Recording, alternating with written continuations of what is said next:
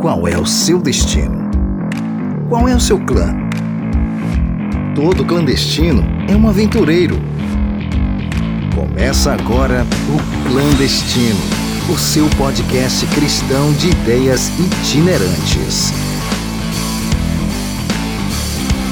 E aí galera, somos um clã rumo ao destino que ele já nos mostrou. Eu sou Danilo Cerqueira e Hilário Larier. Oh, oh, oh. Meu Deus. Não acredito, velho. Fala galera, eu sou Aisner Maltese e a vida adulta é só engordar e pagar boleto. Fala galera e malditos jovens do reggae. Beleza, galera? A gente tá falando aqui sobre vida de adulto, vida de criança. E eu vou começar fazendo uma confissão. Eu nunca pude assistir Dragon Ball Z e Cavaleiro do Zodíaco. E eu nunca pude ter um bonequinho que tivesse uma arma, porque minha mãe não deixava. Quando eu era criança, qualquer coisa na minha mão virava uma arma. Sai matando todo mundo, minha mãe ficou desesperada, quase leva pro psiquiatra lá pra ver o que faz com, com isso, aí depois descobri que é normal. na, minha, na minha casa a gente nunca teve muitas restrições não, com esse negócio. Que... Mas lá em casa eu também tinha esse negócio do Dragon Ball. Mas eu tinha, tinha um problema também, que a mãe ela fica na espreita. Ela fica ali esperando aparecer qualquer momento, qualquer cena assim complicada pra ela aparecer lá. Mr. Satan, Mr. Satan. Aí a mãe aparecia. Ah, é isso que o senhor está assistindo, é, hein? O que é isso? Aí pá, metia um dedão na TV. Cavaleiro Zodíaco era o golpe diabólico de Fênix. Agora quer ver um negócio absurdo que eu, que eu descobri? Eu tinha uma camisa do Dinho do Mamonas Assassinas. Mano! Como assim? Eu tinha. Eu tinha o um CD. Velho, eu tinha. A gente tinha o quê? 5, 3 anos na época. E, e, assim, não, tem, não tinha censura, né? Aquilo ali. Ah, é, total. eu tinha 6 anos. E é o Tchan também. É o Tchan. Nossa Festa senhora. de criança era é o Tchan, descendo a banquinha da garrafa, tudo de boa. Não, e, e, se a gente for parar pra fazer o politicamente correto, até nem Sandy Júnior subsiste, né? Que é aquela música o que, é que você foi fazer no mato, Maria Chiquinha? não, e o final dela é diabólico. É diabólico, não, brother. É, é, matou. Ela arranca o cor, a cabeça, e ele ainda diz assim, e o resto? O resto pode deixar que eu aproveito. É? É, é sério isso? Ô, edição, põe aí o finalzinho da música, Sem na moral. censura.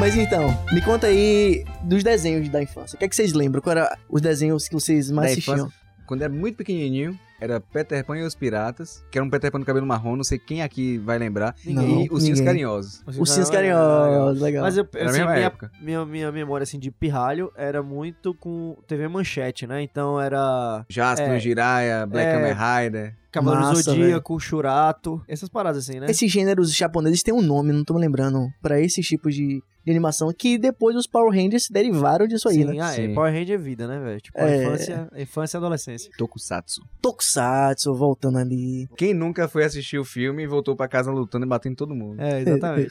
Pô, aquele filme dava mó medo, velho. Aquele, o O filme. do Goose, né? O menino saiu doido, velho.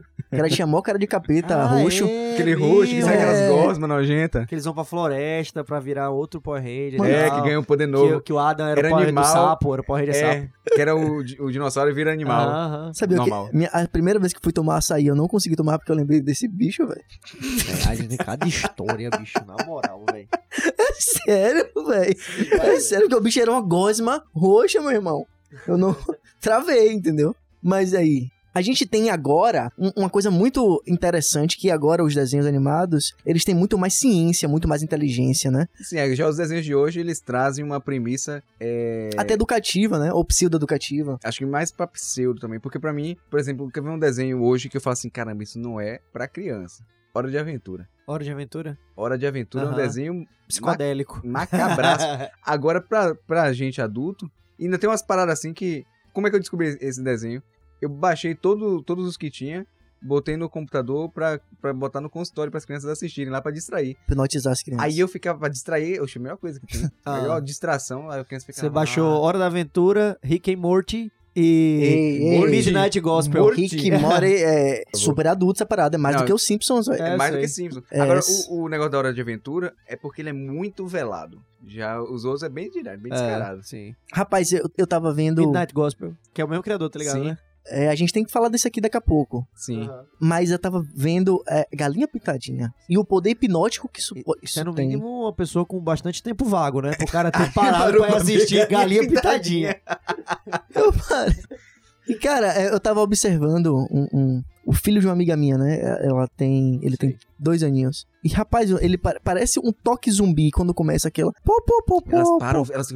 Você tava, você tava quase cantando a música de- do Globo Esporte, né? Não, mas eu, eu tenho um brother que me, me falou que o filho dele era viciado em um, de- em um desenho chamado Snow Patrol. E aí ele começou a notar que o filho dele, quando assistia, ficava bastante assim, elétrico e tal. Mas até então ele achava que era relativamente natural, um filme muito. É um desenho muito colorido, muito ativo. Só que ele viu que tinha uma parada estranha um dia que o filho dele queria assistir. Ele disse assim: Não, você não vai assistir esse desenho hoje. Cara, o pirralho ficou indignado, revoltado, e ele falou, velho, tem alguma coisa estranha, porque essa revolta toda, e eles começaram a ver que deixava ele meio que viciado, o desenho deixava ele, o, o filho dele meio viciado. Tipo crack. É, e aí ele pegou e, me- e foi devagarzinho cortando pra que o filho dele não assistisse Foi mais desma- esse- desmamando, do desmamando, desenho. velho, esse desenho, velho. Isso não é na- nada de teoria da conspiração, não, gente. É. É, é estratégia. Estratégia mesmo de marketing. Claro. de- Se o menino fica vidradão ali, ele vai consumir, Vai consumir, consumir consumir. mais. Sim, é, o nome disso é neurociência, né? Aham. A gente já tinha efeitos psicodélicos assim desde os anos 90. Eu lembro que o primeiro Pokémon que lançou no cinema tinha um efeito de algum, algum golpe que os bichos davam que fez com que várias pessoas vomitassem no Não, cinema, é por- ficassem né- tontos. Era por conta do jogo de cor. E isso é bem normal. Em todo desenho japonês, eles têm um, um esquema de, de brilho, de piscar, de Sim. Poderes. Tudo sempre teve isso. Aí você vai lá pro final dos anos 80, lotado. Acontece que crianças com epilepsia Hum, acabavam entrando em crise. Aham. E convulsionava e tal, né? Era, era um negócio terrível. Tanto é que tem, tem algumas animações que eles têm uma advertência no início. É, atenção é, para epiléticos, não sei o que lá. Porque ele produz isso. Tem episódio de Pokémon da TV mesmo que foram proibidos. uau. Porque quando eles passaram na televisão lá no Japão, um monte de criança em casa começou a convulsionar. Caramba. Psicodélico, psicodélico. Mas aí a gente só percebe que existe um mercado inteligente por trás disso, né? Que existe uma ciência, um know-how aí. E isso é um mercado que movimenta milhões, milhões mesmo, milhões. Você tem aqui no Brasil é, celebridades que vivem pra alcançar esse público, né? Entrando em banheira de Nutella e tudo, né? É, e E, tem, sendo processado por pai de crianças. Vá. Pois é. Tem, inclusive, tem é, mais pra um, pra um público mais infantil ainda, o Patati Patatá. É um exemplo de um fenômeno. Que gerou mães gritando enfurecidas na porta do show. Queremos patati. Foi sensacional aquele vídeo. Meme pronto ali já. Mas a gente tem produções muito focadas. A gente citou nesse instante, como foi, Túlio? Tem o Rick e Morty e o outro. É o Midnight Gospel. Midnight Gospel. E aí, vocês já, vocês já viram essas séries? Me recomendaram, várias pessoas me recomendaram, Já. mas já, eu travei no primeiro episódio, eu achei chato É, pra caramba. É meio louco Qual? mesmo. O, Midnight Evangelho? Gospel. Midnight Gospel? É. O Evangelho da Meia-Noite. É, De- isso. de que- assim, gente- isso, pessoal, isso aí são, são desenhos, mas não é pra criança. Sim, Obviamente. são desenhos adultos. São, são desenhos adultos muito louco. O cara, inclusive, os autores do Midnight Gospel são os mesmos do Hora da Aventura. E eles têm uma pegada, uma discussão, discussões filosóficas ali, tem algumas discussões de cunho religioso mesmo. Fala sobre agnosticismo, fala Sim. sobre cristianismo, budismo, mindfulness, fala sobre muitas áreas. É, é bem interessante. Eu vou ser sincero, não é exatamente a estética que eu mais gosto de assistir. Eu comecei a assistir porque eu imaginei e depois Onde chegaria, né? é, não só isso. Na verdade, eu comecei a assistir porque eu, ima- eu imaginei que alguns jovens ou adolescentes que eu pastoreio assistiriam. E aí eu queria poder conhecer pra poder conversar sobre isso. Mas acaba que, acabou que não teve, pelo menos até onde, das pessoas que eu conheço, não teve uma grande audiência, não. A galera É, é, só baixou o TikTok, né? é.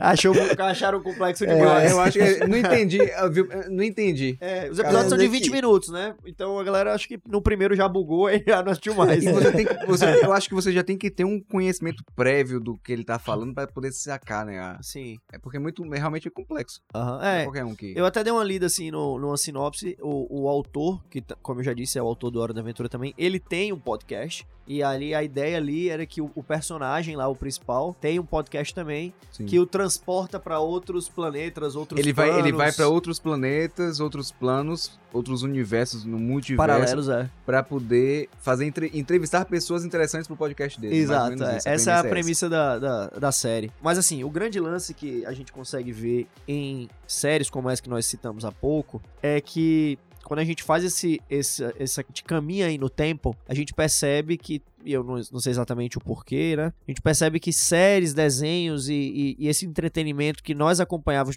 quando nós éramos mais, éramos mais jovens e o que se produz hoje para essa juventude tem talvez um nível de complexidade maior, né? Creio eu, que muito provavelmente porque é, um- é uma geração que tem um, teve um nível com a internet, tudo tem um nível de acesso à informação muito maior. E tem um, tem um caso também que na nossa época não tinha aquelas políticas de proteção pra criança que tem hoje. Então você na época tinha propagandas como compre batom, é, eu tenho, você não tem, eu tenho, você não tem, eu tenho, você não tem, se você lembra da tesourinha do Sim, Mickey. sim. Então a gente tinha essas coisas que mostravam, tipo, eu preciso ter isso. Anos E é uma- 90 não é pra qualquer um. E é um abuso, é um abuso de, de consumismo, né? E aí hoje as coisas têm que ser muito mais veladas, então elas são muito mais desenvolvidas Muito mais sofisticadas, de uma né? forma sofisticada pra poder mascarar o poder infiltrativo que elas têm nas crianças. Um exemplo clássico da- do marketing agressivo é que o McDonald's foi proibido no Brasil de fazer propagandas mostrando os brinquedos deles, porque a justiça entendeu que seria um marketing abusivo, né? Voltado para as crianças. Gosto disso. É muito adulto.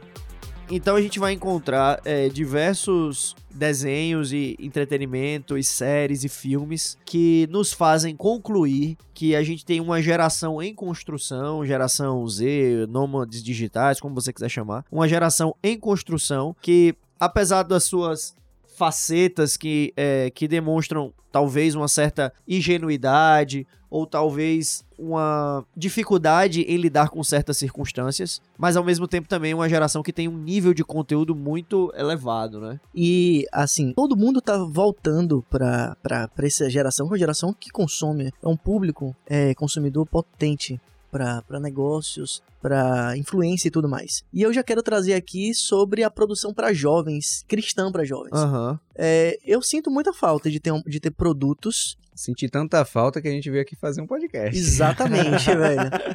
Porque Pois tudo é. que eu vejo, cara, é mais pra criança e adolescente. Criança e adolescente. Não, e, o, E adulto, O, o negócio é que velho. o adolescente é tratado como uma criança e o jovem é tratado como adolescente. E aí a gente tem hoje o processo do adolescente agora é até os 35 anos. Sim. E aí? Você tem uma adolescência tardia, que é justificada por N razões, a galera sai mais velho de casa, né? Os processos se mo- mo- modificaram da sociedade. Contudo, há uma produção de conteúdo para esse público que parece que, que também acompanha essa adolescência tardia. Então você tem, é uma crítica que nós três fazemos costumeiramente, né? Você tem é, um jovem lá de 25 anos de idade que estuda física quântica na faculdade, que às vezes já é casado, às vezes já é pai, e quando ele vai ter acesso a um conteúdo cristão, é um conteúdo que o trata como se ele tivesse 14 anos, 13 anos, 11 Su- anos de super idade. colorido. Yeah, yeah, yeah! Pagaram no Glu. Sim, muita gritaria e com, e com referências, na minha visão, é, exacerbadas que, que parecem duvidar da capacidade desse público-alvo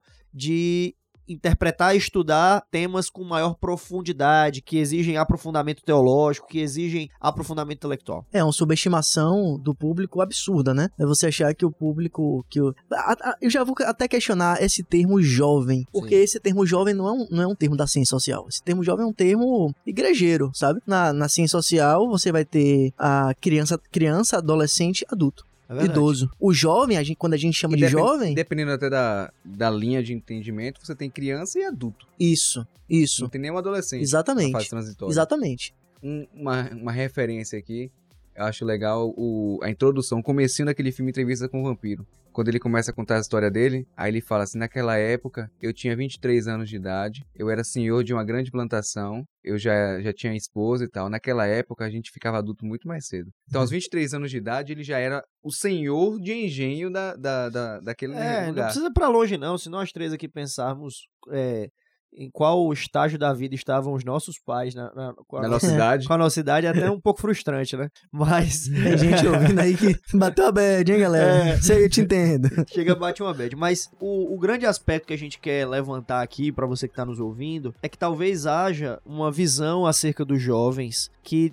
intencional ou não intencionalmente, produz uma idiotização desse jovem. Né? Então você lida com esse adulto e que é adulto em todas as esferas, esfera jurídica, civil, Profissional. profissional, intelectual, acadêmica, né? Um cara com 30 anos de idade, cara, o cara já pode estar acabando o doutorado já, né? Então, Sim, e já direcionando outros, é, às vezes até mais velho do que ele. Sim. Como eu já tive, já tive professores que eram mais novos do que eu, Sim. então. E já fui professor de gente mais velha. Pois é, já formando, Já. né, outras pessoas. E aí quando ele vai pra essa experiência religiosa e consequentemente experiência teológica, Ele é um incapaz. ele é um incapaz, né? Então, você vai para um talvez alguém que esteja nos ouvindo aqui já tenha tido a oportunidade de participar de um culto dentro de uma comunidade religiosa e, e se for um culto específico para um público mais jovem e ver uma ilustração que toma 25 minutos e uma aplicação bíblica lá de 5 minutos, super simples, quando na realidade, se a gente for entender o nível de, de conteúdo que cada um desses indivíduos eh, jovens consomem, eles estariam completamente aptos para que o preletor, o orador ali, fizesse uma exposição aprofundada, explicando as palavras no original hebraico, no original grego, né? Eita. Porque Eita. se o cara tem capacidade de entender física quântica, se o cara tem capacidade de fazer uma cirurgia e de, sabe, de transplante em alguém, por que ele não tem capacidade de entender a etimologia de uma palavra que está no Velho Testamento? Gosto disso. É muito adulto. Eu sei que toda vez que eu ouço essa distinção como jovem, se quer dizer que é um adulto, só que ainda irresponsável. Sim.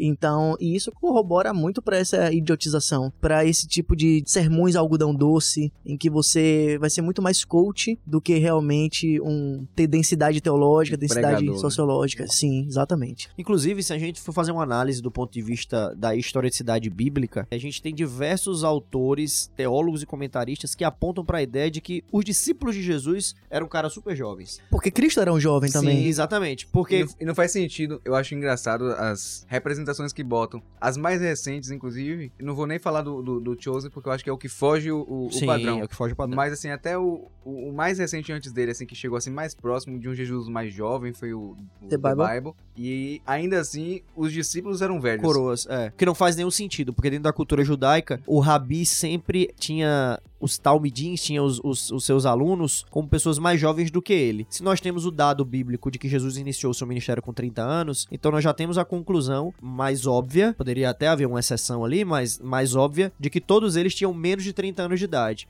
E um outro ponto também, a gente só tem relato bíblico que aponte que apenas Pedro era casado. E era muito incomum um judeu com mais de 20 anos de idade não ser casado. Então, a gente consegue, sem forçar muito o texto, concluir que muito provavelmente, dos 12 discípulos, nós tínhamos talvez o Pedro com a idade entre 20 a 30 anos, né? E todos os outros com menos de 20 anos. Acho, acho, acho que Pedro até 20, 25. E você leva em consideração também o tempo que levou para os evangelhos serem escritos. E ah, o tempo médio de vida da época. Então, Sim. quando você vai fazendo todas essas análises. Não tinha como esse cara terem 60 anos, né? É, você Uhum. escrever 60 anos depois, eles tinham quantos? 80, 100? Aham. não, ninguém chegava a essa idade. Sim, sim. Eles já estavam muito velhos e provavelmente ali eles começaram eh, o acompanhamento de Jesus na adolescência. É. E aí, se tem algum líder é, religioso me ouvindo, isso já traz uma primeira provocação. Jesus Cristo iniciou o ministério, iniciou o, o que seria o início de um movimento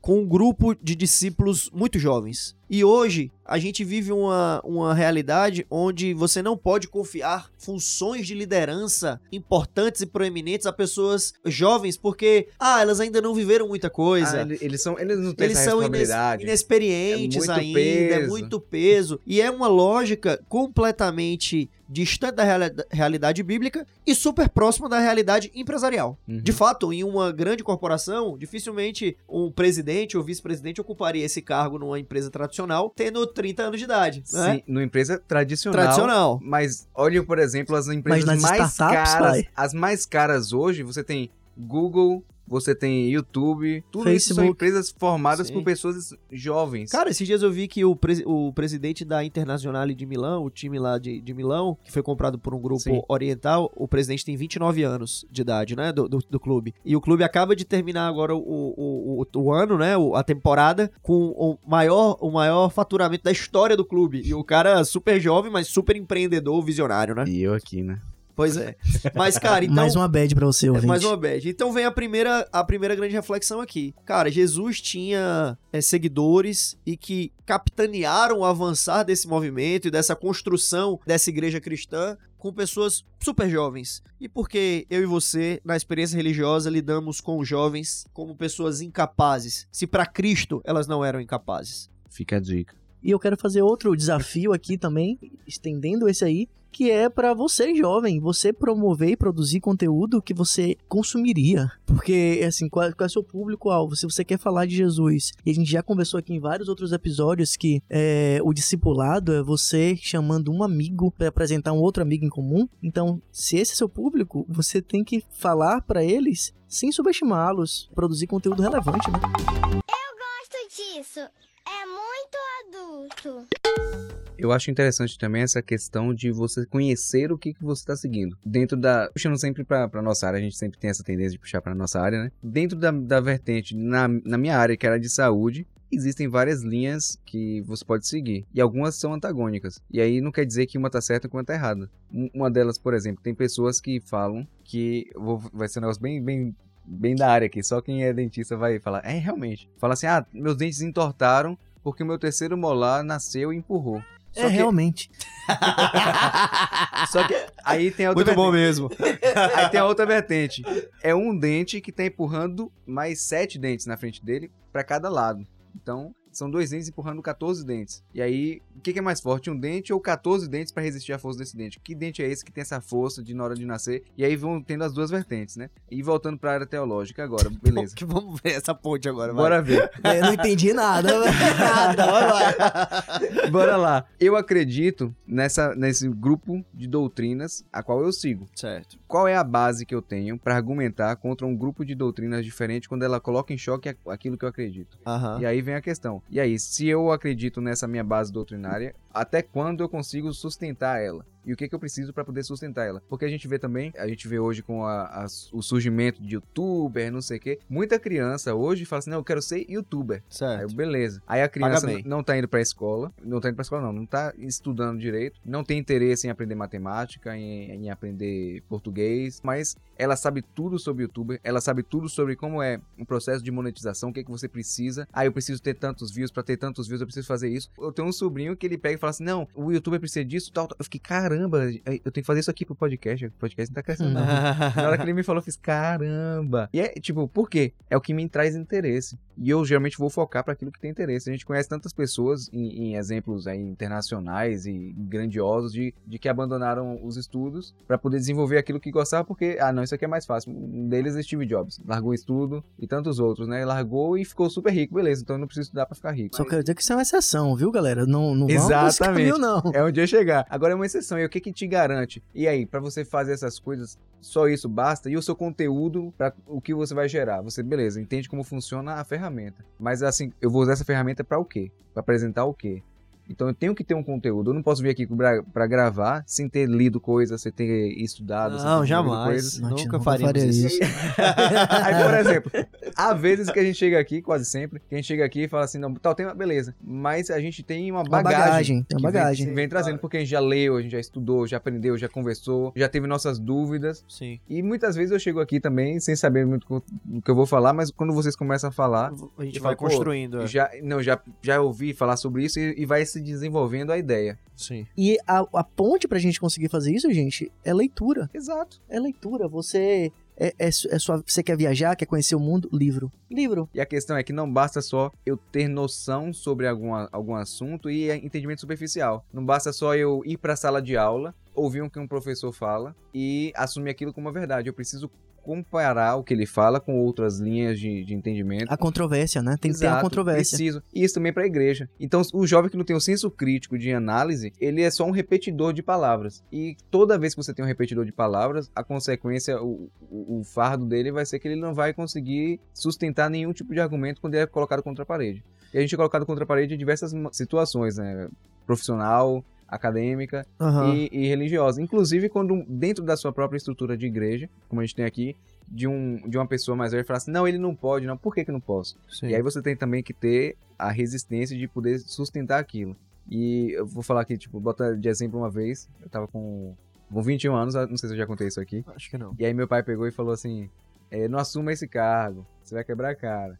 E aí você tem o- um outro lado também da moeda de você saber ouvir a, a experiência do mais velho. E aí naquela, naquela situação realmente, não porque eu não tivesse capacidade para aquilo, mas porque as condições gerais para que eu assumisse aquela Não postura seriam favoráveis. não seriam favoráveis para mim, assim como não foram, porque todo mundo falou assim: "Não, a gente vai te apoiar, não sei o quê". Aham. Chegou na hora eu fiquei só. Sim. Então aí acaba se tornando insustentável você manter tudo aquilo.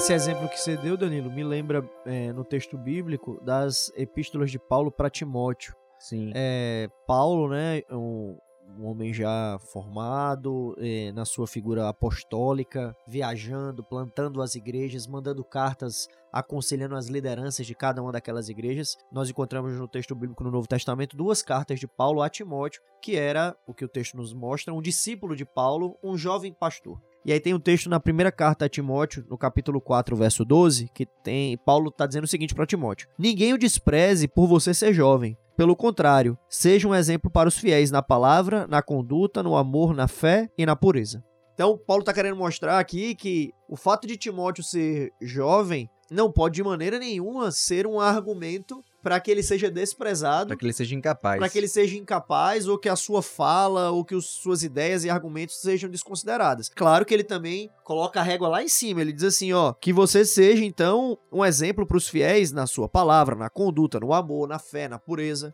É, você vai ser cobrado tanto quanto os outros, independentemente da sua idade. As- até mais. Ou até mais, né? Já que há talvez uma desconfiança pré-estabelecida. É, a, premi- a premissa é você não é capaz disso. Mostra que você é capaz sendo extremamente capaz. E aí onde todos só enxergam imediatismo, incapacidade, Deus tem olhos diferentes para os jovens, né? Segundo o texto bíblico. Sim. A gente vai encontrar 1 João. 1 João 2,14, dizendo: Filhos, eu os chamei porque sois fortes. Não é isso? A gente vai encontrar também em Josué, capítulo 1, verso 9. Jo- filhos não, jovens. Jovens, eu é. vos escrevi porque sois Porque fortes. sois fortes, é. A gente vai encontrar em Josué 1:9, é, não te mandei eu ser forte e corajoso, falando pra Josué, um cara super jovem que tava substituindo Moisés, o maior profeta que já existiu. Então, a gente vê Deus olhando é, para os jovens e enxergando coragem, força, vitória.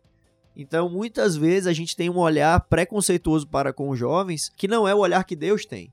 E por a gente alimentar esse olhar preconceituoso, a gente volta aqui ao ponto inicial, a gente idiotiza a maneira de falar de Deus e de teologia para esses jovens, quando na realidade deveríamos tratá-los entendendo que eles estão num patamar de conhecimento é, alto. E de, e de- e de propensão a crescer e evoluir cada vez mais. Uma, e pra mim, o, maior problema não é nem quando os outros idiotizam o jovem. No caso, idiotizam a gente. É quando a gente mesmo se idiotiza e dá motivos para que idiotizem a gente. Verdade, verdade. Quantas vezes a gente chega na igreja e botar aqui nesse exemplo e, e fica é, não presta atenção no culto, fica a gente que nem criança conversando e aí é preciso que outra pessoa olhe para você e faça "Shh". Agora você vai para um teatro, você vai para algum outro lugar que você demanda atenção, você não vê esse tipo de comportamento. Na verdade, isso é muito bem bem dotado de, de, de reverência, né? A gente tem reverência em vários outros lugares. Agora, quando chega na igreja, a gente age que nem criança, né? Fica conversando e tal. Então, acho que isso faz parte também do processo de maturidade. A condição de ser jovem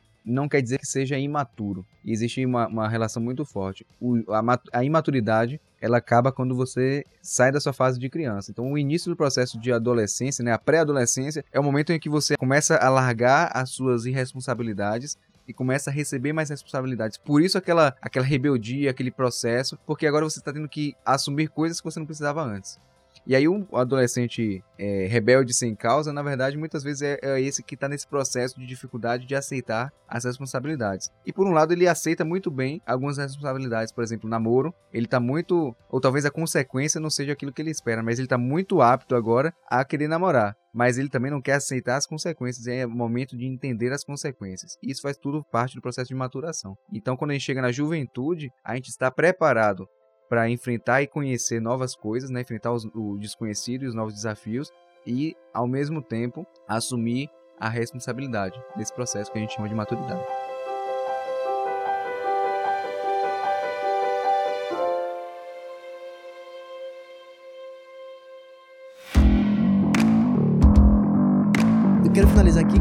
Ressalva também, não é? Que você ser maduro não é você ser ranzinza, não é você ser aquela pessoa austera, Antissocial. antissocial. chato. Não. Jesus Cristo, a imagem que eu tenho dele era de um homem maduro, porém muito leve. Se lidar muito tranquilo. E, e construir essa aparência dele com tanto bombardeio de um Jesus que parece que tem 64 anos de idade.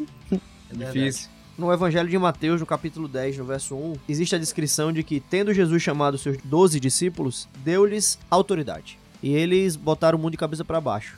E Deus permanece dando autoridade para aqueles que vivem a sua palavra, independentemente da sua faixa etária. Com isso, cabe a nós, na nossa experiência de comunidade cristã, apoiar, ensinar e construir estruturas para que os jovens possam ser esses próximos discípulos que vão mudar o mundo até a volta de Jesus. O grande lance é que a gente precisa parar de uma vez por todas de alimentar e retroalimentar esse evangelho algodão doce e sim apresentar um evangelho consistente, alimento sólido, como diz Paulo, para essa geração que está acostumada a lidar com muitas informações. Lembrando sempre que não, não tem nada a ver com eles serem, com os jovens serem capazes e sim dos jovens estarem disponíveis, aptos. aptos, disponíveis. Afinal, quem os capacitará é o Espírito Santo, não é? Mas Jesus está permanece à disposição para dar autoridade a esses jovens para serem arautos desse evangelho. Amém. Arautos não abaixos. moral, velho.